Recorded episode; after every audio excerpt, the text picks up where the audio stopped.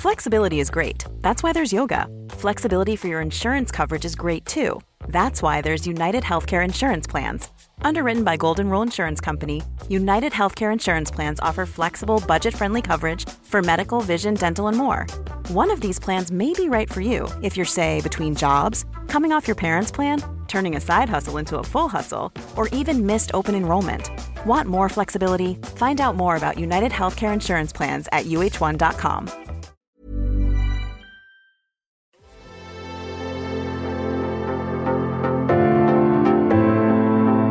Algoritmo de salud. Un algoritmo. Sabes que estamos contigo siempre, Enrique Culebro Caram y Rocío Brauer.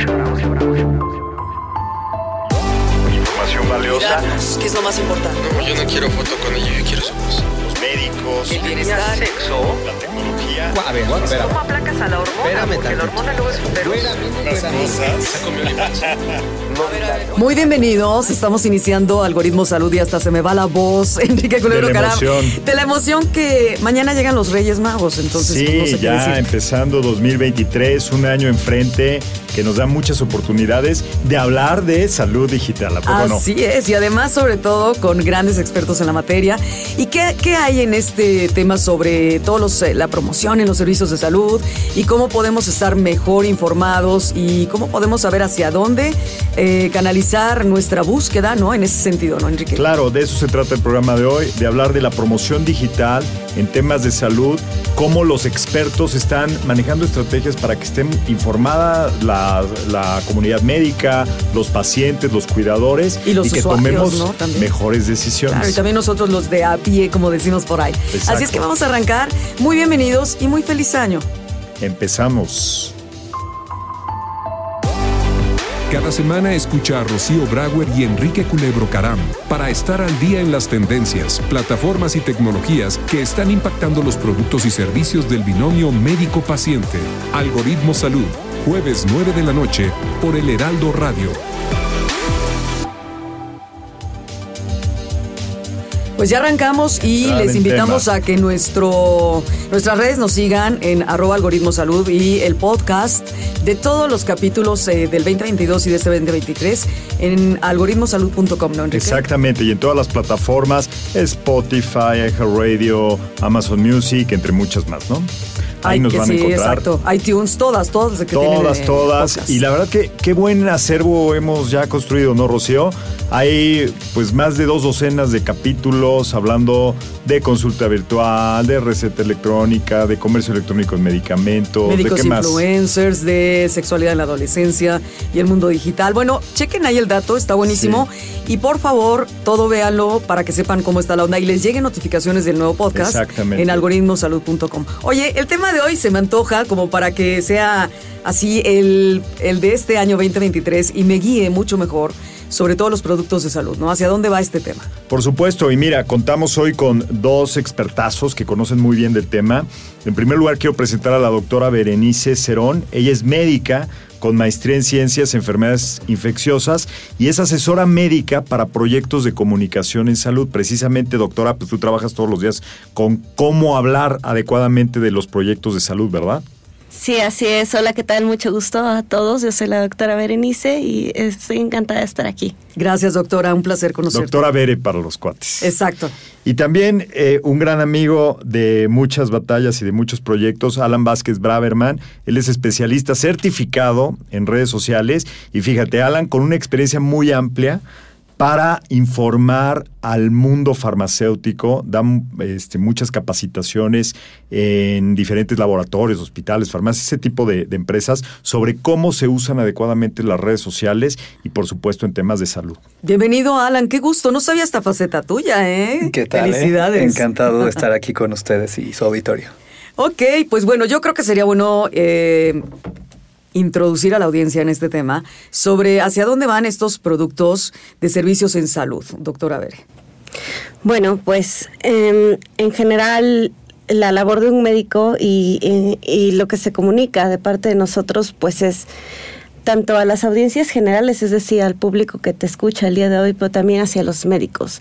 ¿Qué es lo que comunicamos? Este, pues toda la información relacionada con estos productos. ¿Cómo Eh, cuáles? ¿Qué podría ser, por ejemplo? ¿Desde un medicamento hasta una aplicación digital? Desde un medicamento, una aplicación di- eh, digital, un dispositivo médico, como por ejemplo un Como el que glucómetro. se le acaba de caer a Enrique. Y su glucómetro.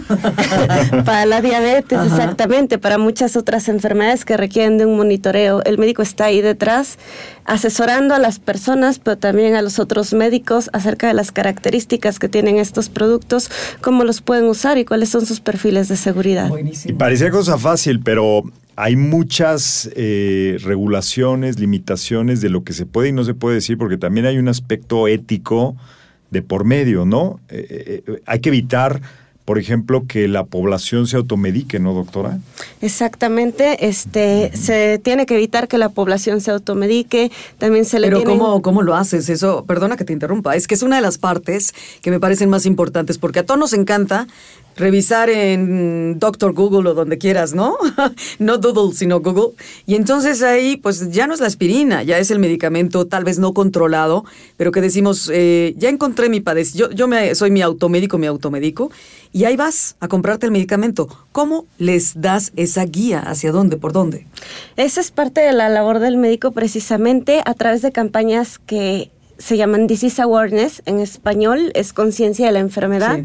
Y esto quiere decir que además de que yo voy a hablar de los productos, también voy a hablar de los padecimientos y por qué es importante acercarse a un médico De los para tener una ¿no? orientación. Claro, de los síntomas también. Y peligros, porque al decir awareness es eso, alertas, porque qué tal que yo me tomo un medicamento y tengo una reacción terriblemente mala, ¿o no? O, o una desencadena una serie de cosas que no tenía idea. Claro, por supuesto, es generar conciencia en este paciente de por qué tiene que acercarse a un médico para que tenga una buena orientación en salud. Y, y, Alan, tú que estás muy metido en el mundo de las redes sociales, hay como una especie de, libertad desenfrenada de la comunicación que se puede hacer en estas plataformas y conocemos que hay médicos influencers que están dando información veraz, actualizada, pero también hay muchos influencers que, eh, se ponen la etiqueta de que saben de salud y dan la recomendación de la receta de la abuelita, este, el remedio mágico. Ahí, ¿qué- ¿tú qué recomendación darías a los que estamos este, pues, en este tipo de, de espacios y nos cuesta de repente trabajo decidir, ah, caray, esta información será buena, real? Sí, bueno, ahí también es importante entender que hay una regulación, ¿no? En temas de, de redes sociales, en tema, cada plataforma tiene sus cosas que permite, políticas. Eh, también creo que hay identificadores. Por ejemplo, ahora Twitter está agregando ciertas eh, badges o ciertos como sellos, ¿no? Que, que validan que una persona sea la persona que es, o la, o la empresa, o el corporativo. Y creo Aunque que el. Elon Musk juegue con eso. Claro, eso, es- eso ha cambiado cada semana, ¿no? No, pero me parece interesante porque de alguna u otra manera, Alan, de verdad, tú como, eh, eh, social media, media certificado, ¿no? Como experto en este sentido, en ocasiones te quedas pensando, a ver, voy a ir a la cuenta oficial de alguien y ahí está la palomita en Twitter, ¿no? De que cuenta certificada o en Instagram o en Facebook. Pero a la hora de la hora no sabes si una cosa es la cuenta certificada y otra cosa es la persona autorizada para hablar de un tema tal como la medicina, ¿no? La salud. Claro, para mí tiene que ver mucho también en revisar cuál es la, eh, el origen de la fuente, qué tanta antigüedad tenga, qué tanta credibilidad, a qué, quiénes siguen esa cuenta, ¿no? Porque ahorita el fenómeno de TikTok también, donde muchos eh, influencers o médicos, como, como los llamamos eh, advocates o ambassadors, justamente están aprovechando el algoritmo y, y- y la bonanza que hay del alcance que les Claro. está dando gratis. Y yo creo que ahí sí hay un, hay un, hay varios temas que se tienen que vigilar, ¿no? El tema de, por un lado, de, la plataforma, de a quién le da el alcance y, y realmente si el contenido es validado por por cómo se llama eh, terceros, ¿no? Que luego hay varias plataformas que sí están haciendo validación de terceros, que eso es súper importante que se consulte. Y la otra es tener una educación en cuestión de fake news y todo este tema de la capa de información que hay de esta información de los pseudo influencers que dicen yo estoy haciendo leyendo en Google cosas y estoy hablando de cómo curar el COVID o alguna otra enfermedad o diabetes o lo que O sea. que no existe el O COVID, que no existe, o exacto, que no, hay que vacunarse. También eso es la contra, ¿no? De que no, no importa eh, lo que suceda o el padecimiento que exista o, el virus que esté, tú con que le reces a alguien ya, ¿no? Ya te curaste o con que estés con la fe. Entonces, lo importante es esto, saber que las fake news, las falsas noticias, información no fidedigna y la infodemia, que siempre decimos esto, ¿no? El exceso de información, ¿no, doctora Veré? También es, eh, es un tema en donde nos confundimos todos los de a pie. Ahí es donde me gustaría que me contaras tú cómo, tú tienes contacto directo con la, con, vamos, a través de una plataforma, cómo, o solo le das la asesoría a los médicos y ellos a la vez a sus pacientes. Mira, generalmente cuando nos contactan, luego a través de la agencia en donde yo trabajo, este, y se ¿Qué, qué agencia es? Central Media. Ay, qué buena con agencia. mucho cariño, con muchísimo cariño, eh, se acercan a la agencia y generalmente hay muchas personas involucradas en el proceso. Es decir, hay gerentes, hay otros médicos del otro lado, en donde se acercan a decirnos, bueno, nos interesa comunicar esto. Por ejemplo, queremos hablar de este medicamento que sirve para tal enfermedad. Entonces se acercan conmigo y yo les digo, bueno, esta es eh, la gama de opciones, el abanico de opciones por donde podemos dirigir nuestra comunicación. Tenemos que decirle a las personas qué es lo que ustedes están innovando a través de su medicamento, cuál es la enfermedad, hacerles conciencia de por qué tienen que acercarse a su médico y todo desde un punto muy ético. Actualmente las farmacéuticas están respaldadas por muchísimas personas, en- entre ellos médicos, y aquí también creo que quisiera resaltar el valor del médico adentro de la industria, ¿no?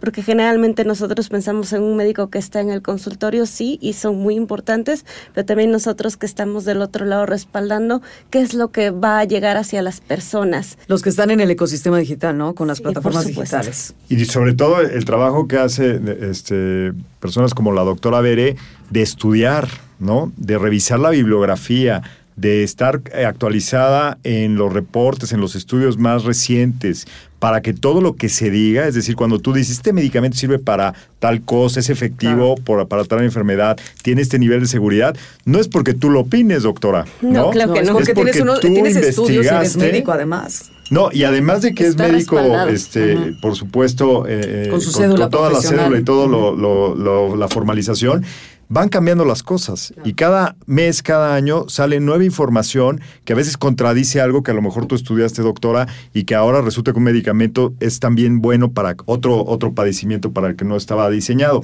Pero no solo son medicamentos, ¿no, Enrique? ¿Qué más encontramos en estas eh, proveedores de salud? O sea, yo a- al inicio dije Claro. apps, ¿no? Médicas, pero ¿qué más? No, Alan? los dispositivos, Ajá. ¿no, Alan? Por ejemplo, yo, yo estoy muy interesado en cómo otros dispositivos sirven también para conectarse. Caray, hemos hablado ya del metaverso y de las, eh, los mundos virtuales y la realidad este, Aumentada la, y la realidad aumentada y todos esos fenómenos. Eh, ¿qué, qué papel crees tú que juegan estos dispositivos en captar nuestros sentidos, en, nuestro, en nuestros signos vitales para tener una experiencia más inmersiva? Pues para mí, y lo he visto con gente conocida también, y, y incluso en consultorios de doctores, ¿no? Donde también te ofrecen como eh, est- esta combinación o mezcla entre la tecnología, entre algunos parches o algunas cosas que te pones para medir tu frecuencia cardíaca. o Los, tu- ve- los mismos relojes. los ¿no? mismos relojes ya, los más nuevos ya incluyen hasta, este, creo que miden el ciclo para la mujer, miden La Bueno, temperatura, hay algunas temperatura. apps que ya te hacen eh, cardio, electro, Claro, el mismo reloj, ¿no? Y, y- y cada vez está haciendo más este, esta acumulación de datos con esta tendencia que empezó como el Internet of Things, ¿no? Donde ya uno, su perfil de salud ya está Sí. totalmente este, ya consolidado en información en la nube, donde puedes consultar y un doctor puede entrar y ver, a ver cómo has estado cuando duermes, cuando tu haces expediente clínico ejercicio. electrónico. Pero ya Sí. le llamamos el Internet del todo, Internet of Everything, porque a final de cuentas ya las cosas, los animales y las personas y todo estamos conectados. Pero en redes, Alan, ¿qué, ¿cuáles son las eh, eh, tendencias en salud, proveedores y demás? ¿Qué más has visto que se están ahí eh, manejando? Yo lo que veo es, te digo, una fuerte carga hacia la generación de contenido. O sea, los doctores le han perdido miedo al tema de, de salir en el video, de, de poder dar un poco más de su expertise, este, obviamente asesorados en muchos de los casos. Y no se trata solo de, de bailar este, y, de, y de hacer el ridículo. O no de poner trata- lo que desayunaste, ¿no? Exacto, ¿no? Sí. Este, he, he visto también que ya muchos están usando como estos dispositivos, ¿no? Eh, que no necesariamente se conectan al metaverso, pero sí tienen realidad aumentada, en donde pueden estar Sí. revisando cosas del expediente del paciente, pueden estar teniendo acceso a cierta información de la nube. Eh, estos portales también donde se juntan médicos por especialización o grupos en plataformas donde están compartiendo experiencias. Como Doctoralia, ¿no? Eso. Claro, y bueno, también grupos en Facebook, Doctors. en WhatsApp. En WhatsApp ya hay comunidades, entonces ya también se pueden reunir doctores este, de cierta especialidad o vertical y pueden eh, ahí estar compartiendo papers, información. Entonces ya cada vez hay más herramientas. También el tema del podcasting y el audio también se volvió muy crítico para comunicar algo algo, de hecho, Claro. de temas que antes no se hablaban, que eran tabús. No, y como en el podcast puedes decir todas las palabras sabidas y por haber y hasta las que no debes oír, ¿no? Hasta las que son. Entonces no hay manera de que ahí tengas restricciones de nada. Pero también en medios como esto, de hecho, este programa se va a podcast, ¿no? Por supuesto. Tenemos clar- cla- claridad en el sentido de qué dejarle a la audiencia o a los eh, internautas o a las personas que están en redes. Y en ese sentido, por ejemplo, doctora, tú, tú eh, consumes, tú como médico misma, consumes el contenido de otros médicos. Sí, por supuesto. Este, sobre todo con mis colegas que actualmente, bueno, toda esta O sea, tus amigos. Sí, amigos y colegas. Actualmente estoy en la camada de médicos que ya están terminando la alta especialidad y bueno, están emprendiendo sus carreras, se van a congresos al extranjero, etcétera, y es muy interesante ir siguiendo qué Lo es que lo que hay en cada una de las áreas, por supuesto. es Claro, lo que hay en el mundo mundial, como dicen por ahí, ¿no? Es que la, la comunicación también entre médicos es, es importantísima, ¿no? Por un lado, los médicos reciben eh, datos, eh, promociones, nuevos, nuevos lanzamientos de la industria farmacéutica, pero a veces, como a todos nos pasa, le haces más caso a tu colega, a tu amigo, a tu familiar, que a lo que te digan las marcas, ¿no? Entonces, ¿cómo, cómo encontrar ese punto medio donde por un lado desinformación eh, de lo que hay actualmente en el mercado, pero por otro lado, que te lo digan con una credibilidad, con una cercanía que, que- que como médico pues digas, le tengo confianza a esta persona, ¿no? Que nos, que nos está dando la información. Mira, em, generalmente la práctica de un médico puede llegar a influenciar la de otro médico, porque conocemos trayectoria, conocemos capacidad este, de- del otro médico, entonces sí puede llegar a influenciar la práctica del otro. ¿Qué es lo que nos queda? Pues bueno, este, también informarnos nosotros, sí, y tener nuestro propio crit- criterio, pero también acercarnos a lo que nos dice el otro médico es muy importante, ¿no? Y este rol de la comunicación en redes sociales también llega a, a construir redes entre nosotros para las Y prácticas. hay un- un- una línea, creo que muy delgada, entre las actividades promocionales y la educación médica, ¿no? Muy fina. Muy fina, porque a lo mejor te están promoviendo un medicamento específico de una marca, pero al mismo tiempo te están informando de una situación ¿no? específica con relación a un, a un tipo de pacientes o de enfermedades. Claro, y por supuesto ahí está la importancia del médico adentro de la industria, ¿no? Para que podamos separar perfectamente qué es lo promocional y qué es lo educativo y evitar la mayor, eh, lo mayor posible, este, aquellos sesgos que El hay, sesgo. ¿no? Porque definitivamente la iniciativa de la industria eh, en educación médica continua me parece un papel muy, muy importante. Y que haya un médico detrás garantizando y asesorando que esta, eh, que esta educación hacia el médico vaya sin fines de lucro, que vaya sin alguna segunda intención más allá de educar, es muy importante y también me parece una iniciativa muy noble por parte de la industria. Y además ah, lo agradecemos profundamente, ¿no? Todos aquellos que somos usuarios, igualmente Alan, ¿no? Que no eres médico, igual, pero tiene una gran expertise también en el ámbito de la salud.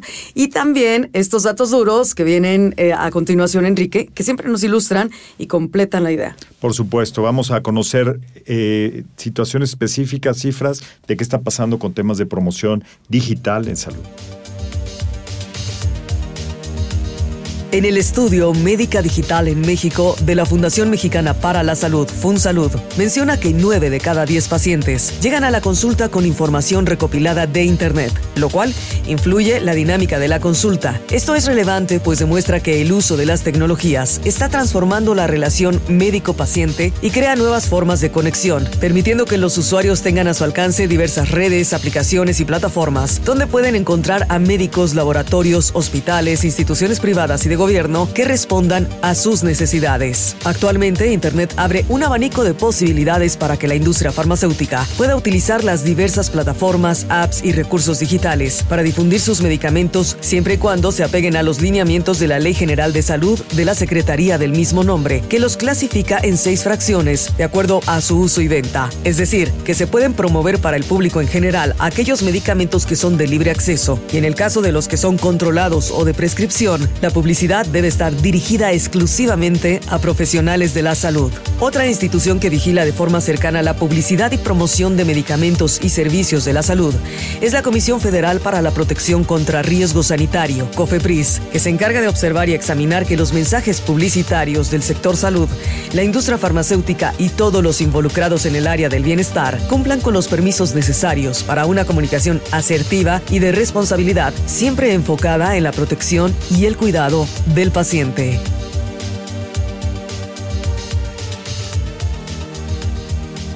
Pues muy, muy buenos datos. La verdad que con esto se aclara mucho qué situación estamos viviendo con relación a la promoción digital en temas de salud. Y yo quisiera abordar ya un tema de controversia, Alan. Eh, seguimos todavía hablando de las noticias falsas, de la desinformación y del riesgo que este, pueden representar los canales digitales para la población en general por la mala información que pueden recibir. ¿En qué situación estamos hoy día con ese fenómeno que no es solo de la salud, por supuesto, es de política, noticias, de, de cualquier otro tipo de situación? ¿Cómo vamos? ¿Qué, ¿Qué, lectura tienes tú al respecto? Pues mira, en este momento creo que estamos en una contienda, estamos en un estire y afloje todavía. Con los cambios recientes de las plataformas sociales y digitales, han habido mucha mucho escrutinio y mucha revisión a las políticas desde el lado político, del lado de leyes. Obviamente esto aplicado mucho hacia Estados Unidos y mucho por el tema de qué partido político va a salir mejor librado. Eh, y lo veo como una, no sé si extrapolación hacia los otros países como México, como Latinoamérica, en donde la, desafortunadamente la legislación todavía no estamos en un nivel en donde estemos cubriendo áreas grises específicas para regular este tema, ¿no? De hecho, mucho se habla como se extiende la ley y se dice... Eh, medios digitales también, pero no necesariamente se, se, ven los casos específicos. Y tampoco veo una educación todavía, un plan contundente educativo desde nivel gobierno, nivel nacional, que estén promoviendo justamente estas, estos mecanismos para poder eh, detectar este tipo de información y qué hacer con esta información, ¿no?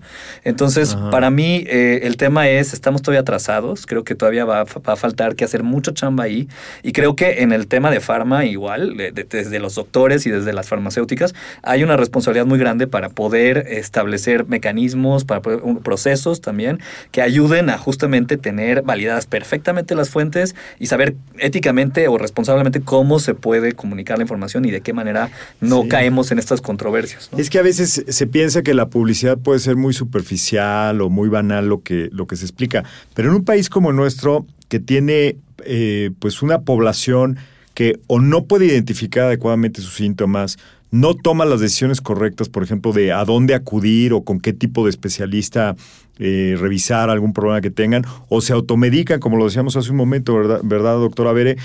¿Qué, ¿Qué situación tú ves con relación, ahorita hablamos de las noticias faltas en general, pero en el tema del paciente, ¿tú has visto una evolución en nuestro país? es decir, ¿la gente está tomando mejores decisiones por tener acceso a la información a través de medios digitales o todavía sigue la cosa igual?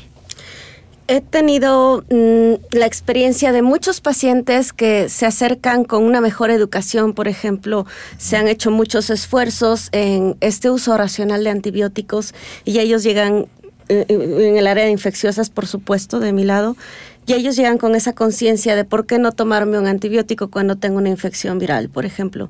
Pero también este flujo de información tan grande que hay actualmente ha ayudado a la desinformación del paciente, a la confusión y a la ansiedad.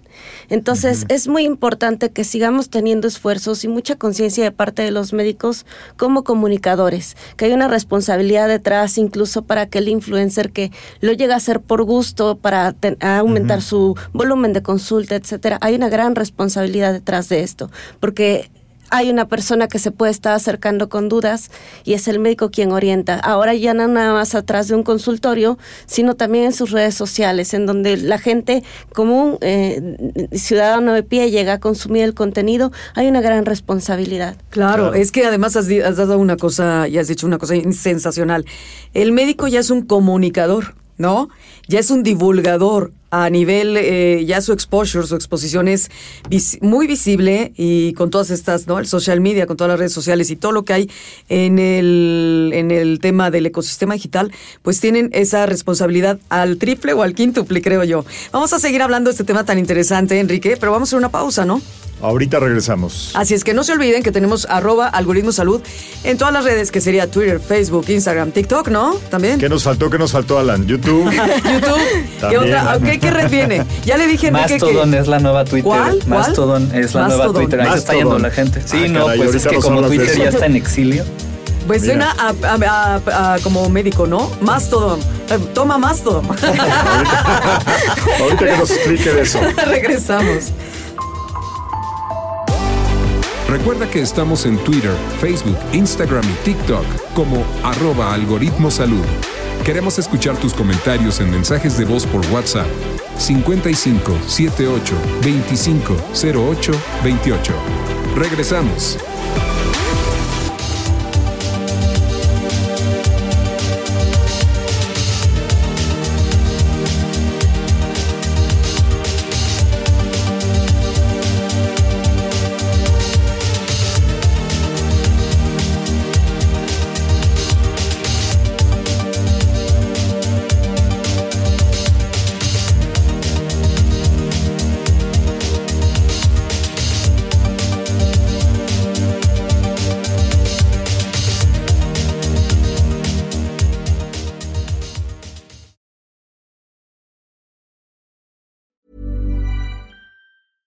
Hey, I'm Ryan Reynolds. At Mint Mobile, we like to do the opposite of what Big Wireless does. They charge you a lot, we charge you a little. So naturally, when they announced they'd be raising their prices due to inflation, we decided to deflate our prices due to not hating you.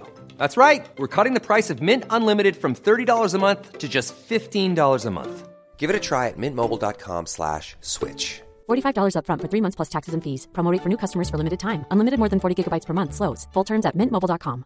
Want flexibility? Take yoga. Want flexibility with your health insurance? Check out United Healthcare Insurance Plans. Underwritten by Golden Rule Insurance Company, they offer flexible, budget friendly medical, dental, and vision coverage that may be right for you. More at uh1.com.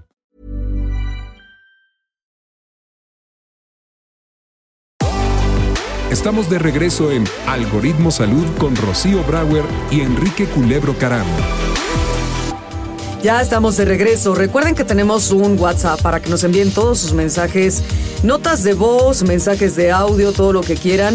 Y estamos eh, muy a la mano con todas las redes sociales Todas también, las como redes estábamos sociales, diciendo. Y dijimos que. Ajá, sí. algoritmosalud.com. Algo- que viene Mastodon. ¿Qué es eso, Alan Vázquez? ¿Qué se, ¿Cuál es la red social Mastodon? No, la verdad es que es, es una respuesta a lo que está pasando con Twitter, al tema del exilio, a las, al cambio de políticas, a la ruptura que ha habido de, la- de liderazgo, ¿no? ahora con Elon Musk, como lo decía Enrique. Eh, pues la gente se está yendo para O allá. sea, la gente que no está de acuerdo con Elon, ¿no? Con su política de cómo está manejando Exacto. Twitter, se está yendo a Mastodon. Con- que no está de acuerdo con las encuestas populares que se están haciendo para definir y las con que haya vuelto a meter a Trump, ¿no? También. Claro, no, pero es, es un- es un, es un relajo lo que está pasando ahí, así Sí, que sin duda. la gente está yéndose en donde vea que hay una Pero congruencia. ¿a ti qué te parece esa red A social? mí ¿Ya yo no, no, yo la verdad es que lo veo como un chispazo. La verdad es que a lo mucho va a ir gente, va, lo va a usar una semana y va a volver a bye, otra bye. plataforma. Rápidamente, Ay, sí. 55 78 25 08 28 es el WhatsApp de Algoritmo Salud. 55 por de- default, 78 25 08 28. Y esperamos las notas de voz.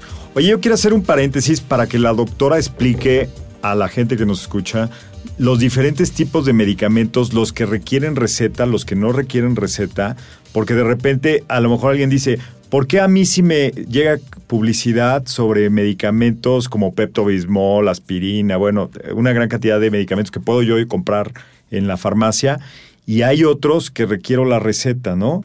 ¿Por qué no explicas un poquito esa diferencia, doctora? Bueno, según la regulación en nuestro país, las autoridades nos clasifican en cuatro a los medicamentos que están eh, disponibles para la población.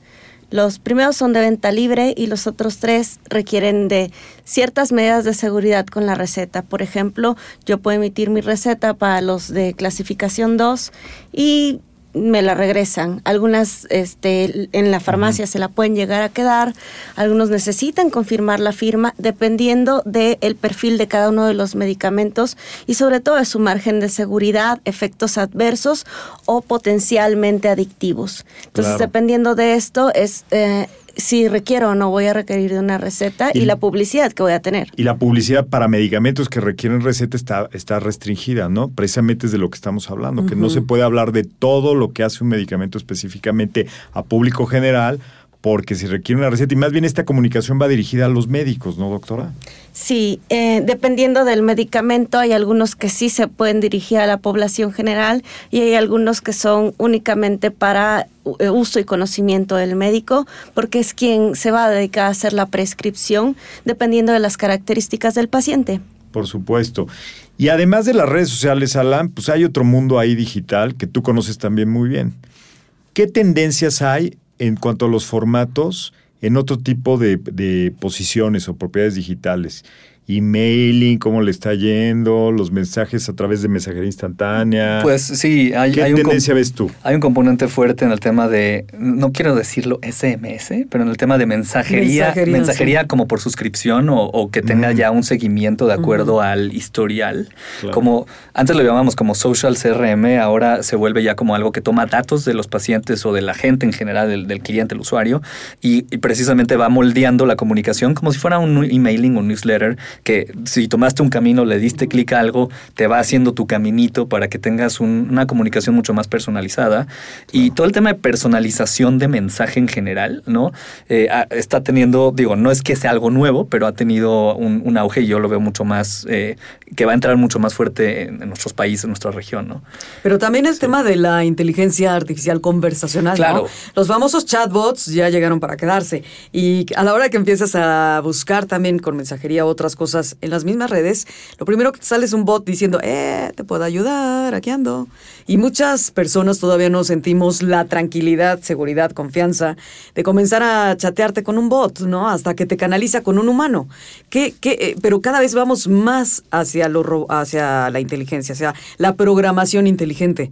¿Qué tendríamos que cambiar en nuestra mente para saber que ese bot está bien programado y nos va a dar información? Sobre todo en el tema de salud y, ¿no? y medicina, que está bastante interesante.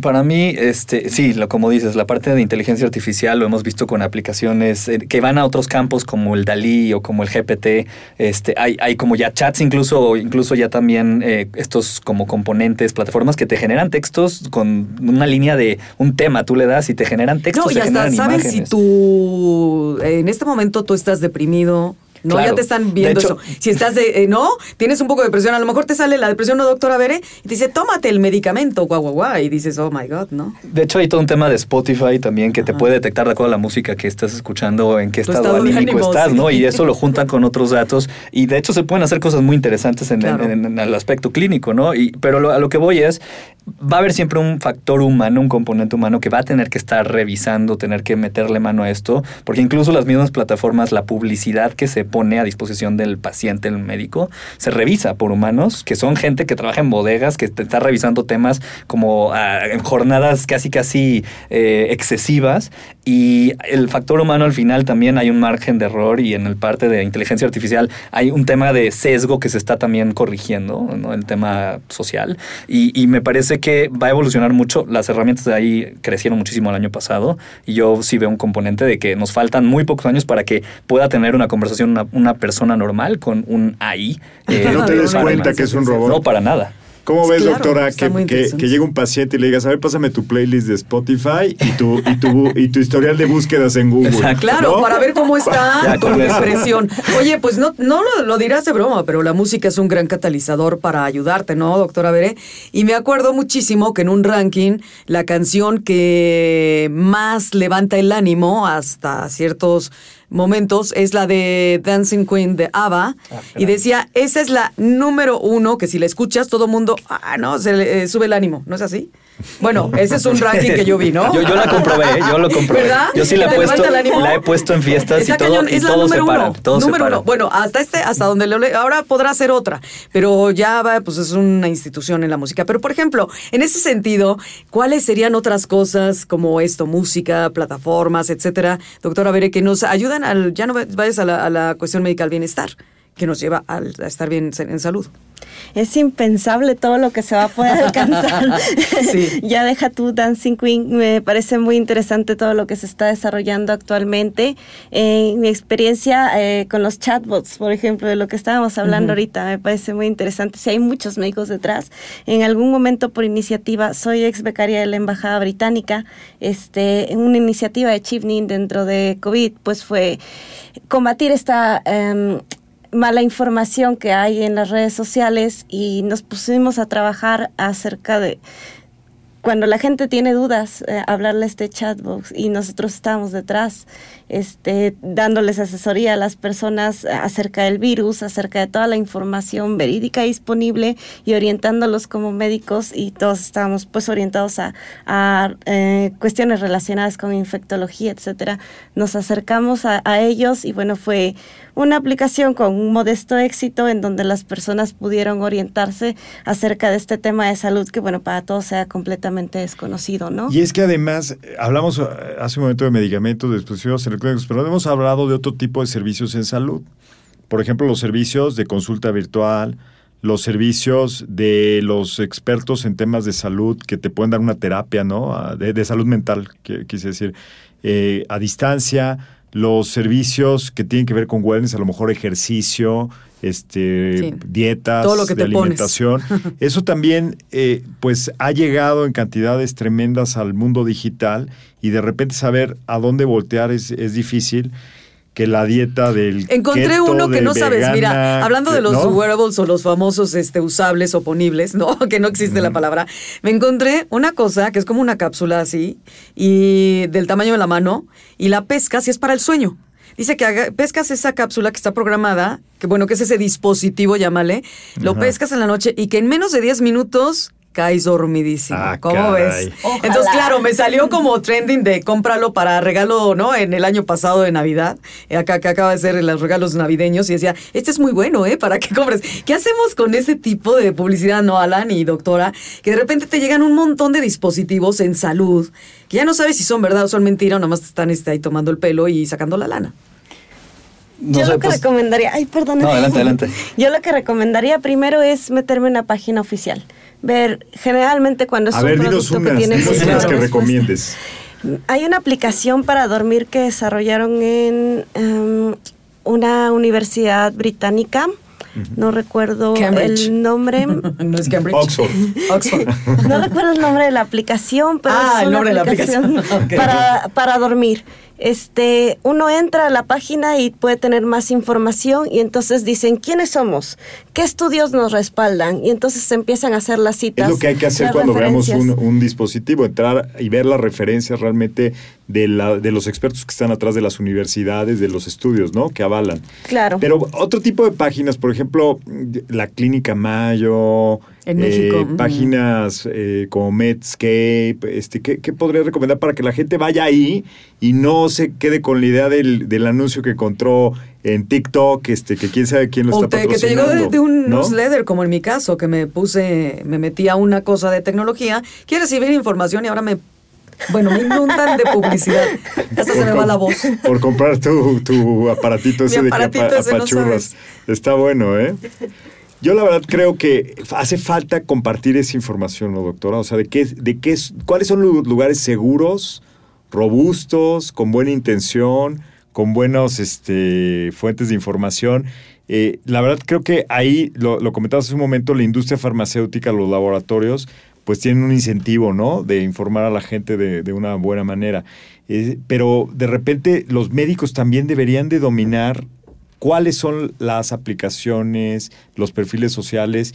¿Cómo ves tú a, a tus colegas médicos en eso? Eh, ¿Sí, sí conocen ese mundo digital eh, o, to- o todavía no le entran tanto? Yo creo que no nacimos con él. Yo creo que ya eh, para las próximas generaciones debe definitivamente venir dentro del currículum.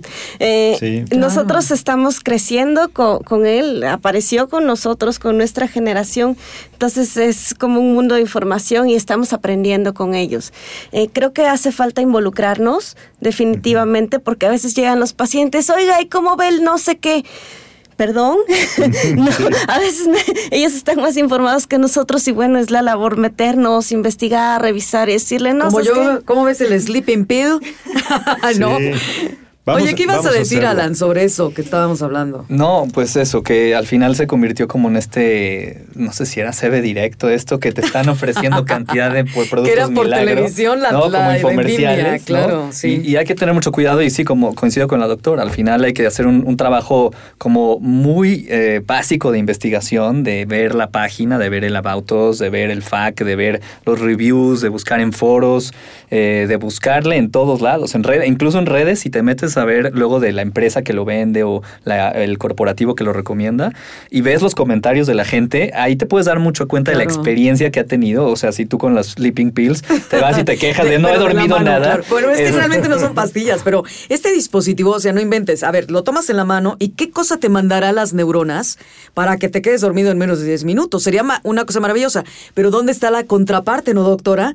A lo mejor, como dicen, dormir cerca de un celular, de un teléfono inteligente, dicen que, es malo. Cuando está encendido, obviamente, que te puede dar eh, algunos temas. ¿Tú crees que es así?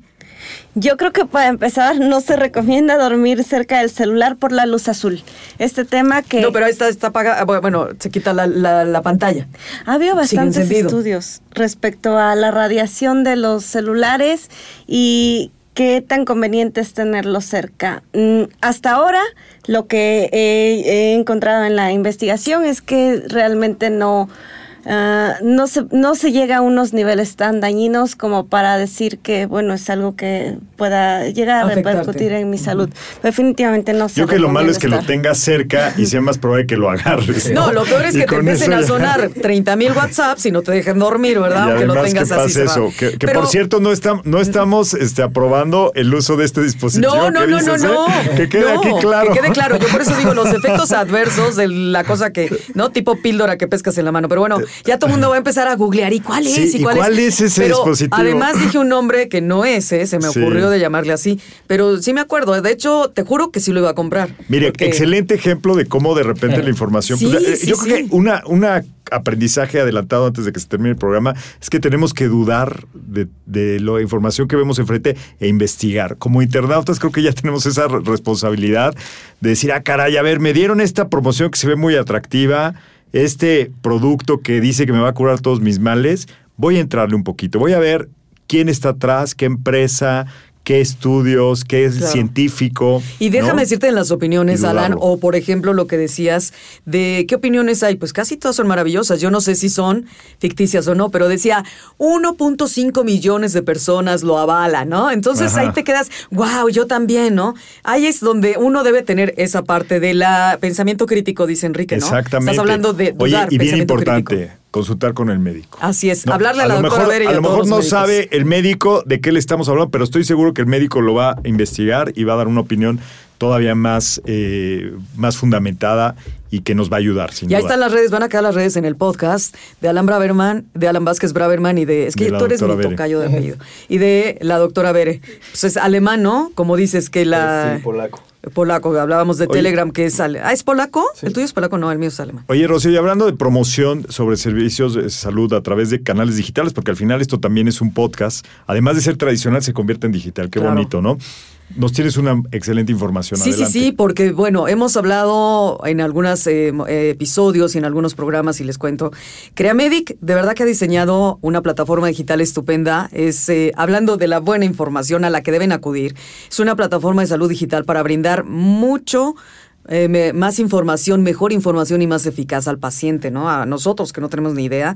Y cubrir diversas necesidades que van, pues, desde lo que decíamos, la prevención hasta el seguimiento puntual de algún padecimiento. Y próximamente, Creamedic Digital se va a poder encontrar en servicios como vas a poder encontrar consulta médica remota, de la que hemos hablado bastante.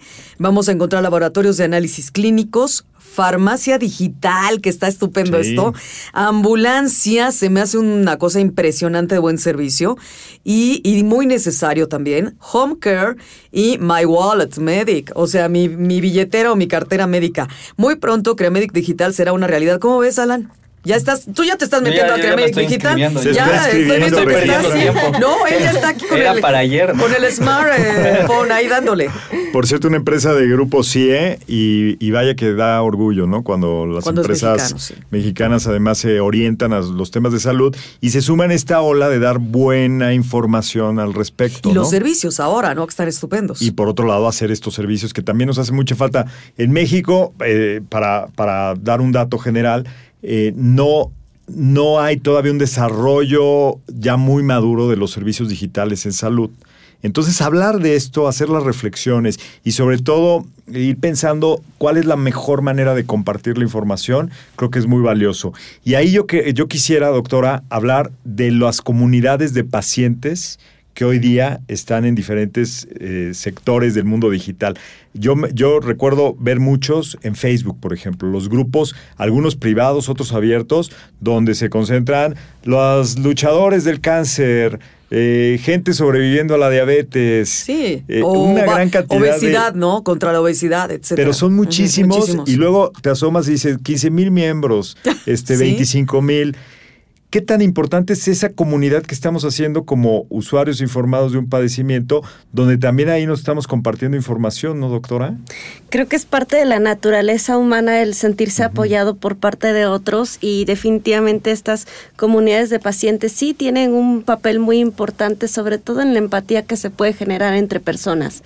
Sí. Lo que creo que es necesario también es que siempre haya un moderador que se encargue de orientarlos, porque a veces podemos ser eh, ciegos guiando, guiando a otros ciegos, ¿no? Y, y puede eh, eh, prestarse para mala información entre Claro. ellos y, y hacer este, cuestiones deleterias. Pero me parece muy importante su papel. Más en la parte emocional, yo creo que ayuda mucho en la parte de motivacional. acompañamiento, de seguimiento, de, no sentirte solo en el espacio, ¿no? De, de- O de a veces con una- un padecimiento de lo que sea, y de repente decir, es que nadie me va a escuchar, o sea, y cuando otros tienen lo, no, no les pasa eso, cuando te identificas con otros que tienen eh, situaciones similares a las tuyas, sea lo que sea, desde un desamor, ¿no? Hasta una depresión, es cuando dices, vaya, es que no estoy solo en esta vida, y eso nos ayuda mucho lo que ha sucedido en las Sí. plataformas digitales. ¿Futuriamos? ¿Te late? Ya es momento, ya es ese bonito momento del, del programa donde estamos ya cerrando y queremos su opinión de lo que va a pasar en el futuro. A esto le llamamos futurear.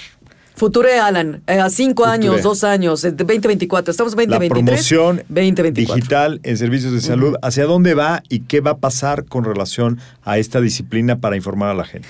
Yo veo, les digo, esfuerzos muy fuertes y presión, sobre todo en la parte legal, en la parte de regulación, que se tiene que hacer algo muy, un to- 180 grados de cambio. Creo que vamos a ver mucho más programas de educación, de awareness sobre el tema de salud. O sea, ya lo hay, ¿no? La gente está buscando síntomas, está buscando proactivamente más información de salud de manera más informada. Creo que van a haber organizaciones este, descentralizadas o, o de diferentes dependencias que sí estén ofreciendo cursos de, eh, como le decimos, alfabetismo digital. Alfabetización, ¿no? sí. Alfabetización digital en donde puedan las personas eh, de diferentes disciplinas acercarse y entender cómo usar mejor las plataformas.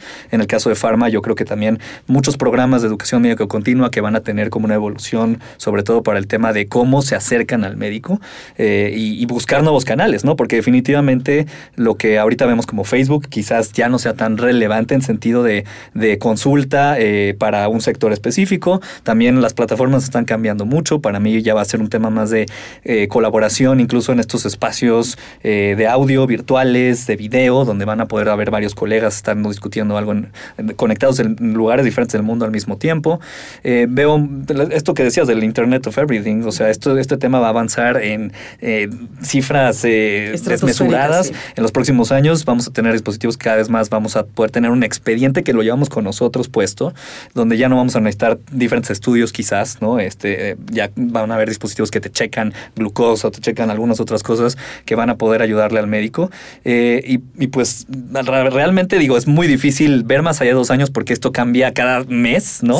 Este, incluso ya me iba a volar, iba a decir en 10 años, pero ni yo mismo estoy viendo tanto, ¿no? O sea, creo que sí van, sí vienen retos importantes y creo que al final, pues una responsabilidad muy grande de los médicos en cuestión de digital, no verlo como un monstruo de no lo entiendo y no sé cómo acercarme, sino como algo que yo tengo que ya hacer como, como responsablemente, como comunicador o como creador de contenido, ¿no? Y que además nos apoyemos con toda esta tecnología maravillosa, ¿no?